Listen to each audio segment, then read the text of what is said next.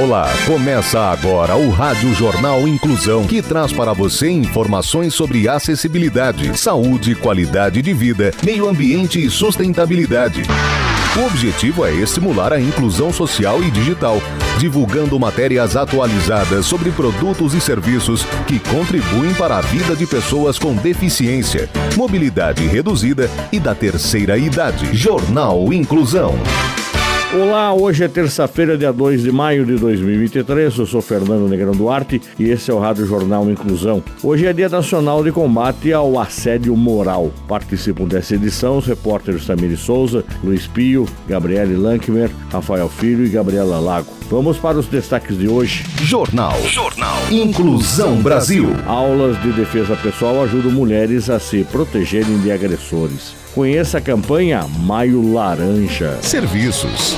Aulas de defesa pessoal ajudam mulheres a se protegerem de agressores. Quem tem as informações é Tamir Souza. A violência contra a mulher é um dos grandes problemas que assolam o Brasil. Segundo dados da pesquisa Visível e Invisível, a vitimização de mulheres no Brasil, feita pelo Datafolha e divulgada no início de março, mais de 18 milhões de mulheres sofreram alguma forma de violência em 2022. Apesar dos esforços dos agentes de segurança pública e dos governos, muitas mulheres procuram por formas de se defender e as aulas de defesa pessoal apontam como uma das principais delas, incluindo diferentes tipos de artes marciais, como o judô, jiu-jitsu, karatê e muay thai. O objetivo do treinamento é mostrar como neutralizar um ataque pessoal com vários métodos de combate. O profissional Matheus Martins Vasco, lutador de MMA e professor de modalidades de artes marciais de Sorocaba explica que a partir dos 7 anos de idade, as mulheres já podem começar a treinar e praticar a autodefesa, assim como utilizar as aulas como um esporte para ter mais saúde e até mesmo para lazer. Para evitar a necessidade de aplicar a defesa pessoal, o instrutor explica que a mulher deve confiar mais em seu pressentimento, o sexto sentido, para não estar em locais que possam favorecer a ocorrência de uma agressão.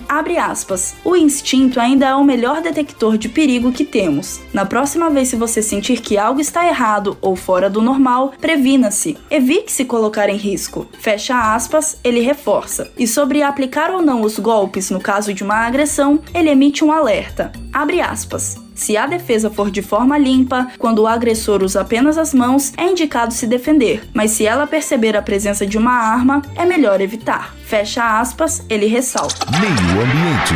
Conheça a bolsista do Smart Online que conquistou o prêmio global na luta pelo meio ambiente. As informações com Luiz Pio. A aluna cursa Engenharia Ambiental na Universidade Federal do Rio de Janeiro, a UFRJ. É medalhista olímpica de matemática e uma dos 100 vencedores globais do programa RISE. Para que Laura pudesse conquistar o prêmio mundial e uma trajetória de sucesso, ela contou com a ajuda do Instituto Social para motivar, apoiar e reconhecer talento, o SMART. Laura nasceu no Rio de Janeiro, foi estudante de escola pública e sempre muito determinada. Sua vida mudou quando conheceu o Smart em 2017. Na época, estava no oitavo ano do ensino fundamental e ingressou no Smart Online, o IOL.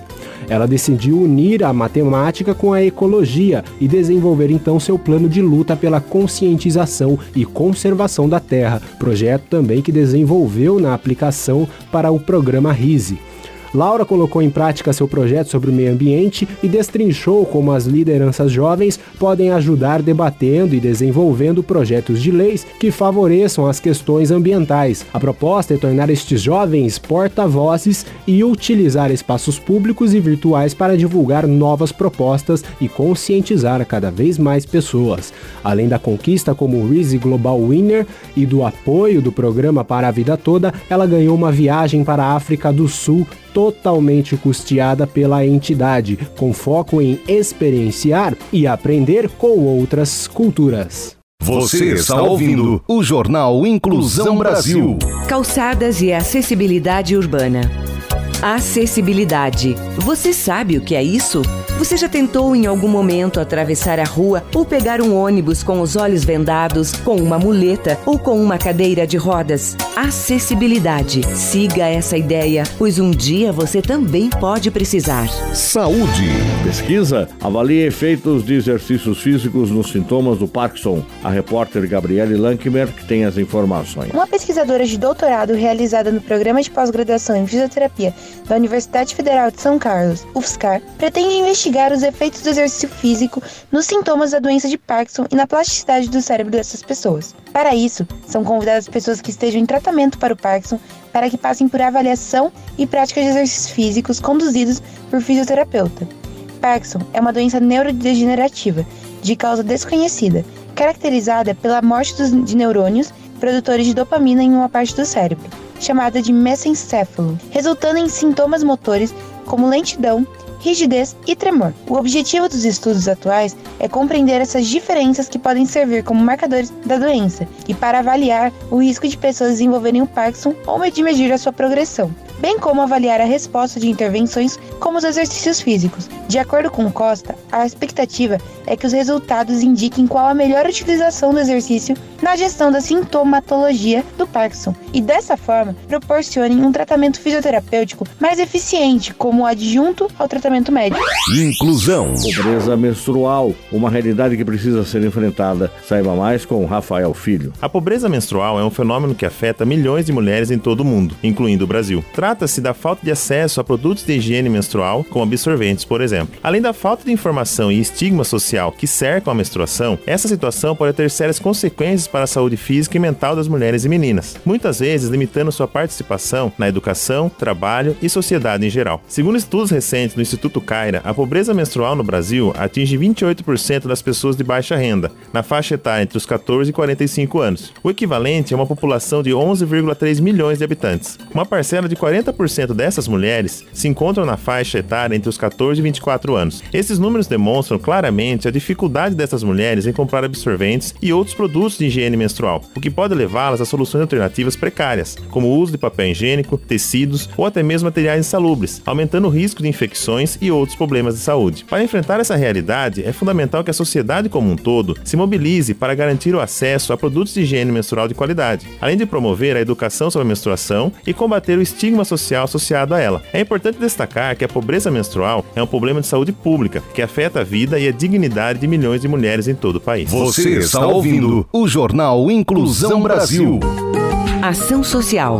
Simples ações aproximam pessoas e transformam o mundo para melhor com respeito às diferenças. Contribua para o fortalecimento das entidades sociais que atuam na área das pessoas com deficiência. Seja solidário e faça a sua parte. Serviços. Conhece a campanha Maio Laranja com a repórter Gabriela Lago. 18 de maio é Dia Nacional de Enfrentamento da Violência Sexual contra Crianças e Adolescentes, instituído pela Lei Federal 9970 de 2000. A data foi escolhida em alusão ao caso Araceli, a menina que aos 8 anos foi raptada, drogada e violentada física e sexualmente por vários dias antes de ser morta ter seu corpo desfigurado por ácido e abandonado em um terreno baldio em Vitória, no Espírito Santo, em um crime que permanece impune. Por conta desse caso, foi intitulado Maio Laranja para dar visibilidade a esta causa. Uma flor de cor laranja é o símbolo da campanha. A cada hora, três crianças são abusadas no Brasil. Cerca de 51% têm entre 1 a 5 anos de idade. Todos os anos, 500 mil crianças e adolescentes são explorados sexualmente no nosso país.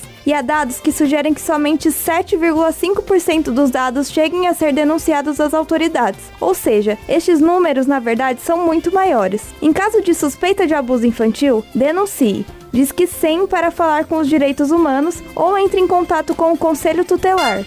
Jornal Inclusão Brasil. O Rádio Jornal Inclusão de hoje termina aqui. Você também pode escutar o Rádio Jornal Inclusão em formato de podcast no Spotify. Se quiser entrar em contato com a gente, envie um e-mail para radioniso.br, repetindo radioniso.br ou pelo nosso WhatsApp, número 15 99724 3329, repetindo 15 99724 3329. Obrigado pela audiência e até o próximo programa. Termina aqui o Rádio Jornal Inclusão, um projeto de Extensão Universitária da Agência de Comunicação da Universidade de Sorocaba. Jornalista responsável e apresentação, professor Fernando Negrão Duarte. Reportagens, Agência de Comunicação da Universidade de Sorocaba. Gravado no Laboratório de Comunicação da Universidade de Sorocaba, com edição de Douglas Vale e coordenação técnica de Luiz Rodrigues. Até a próxima edição.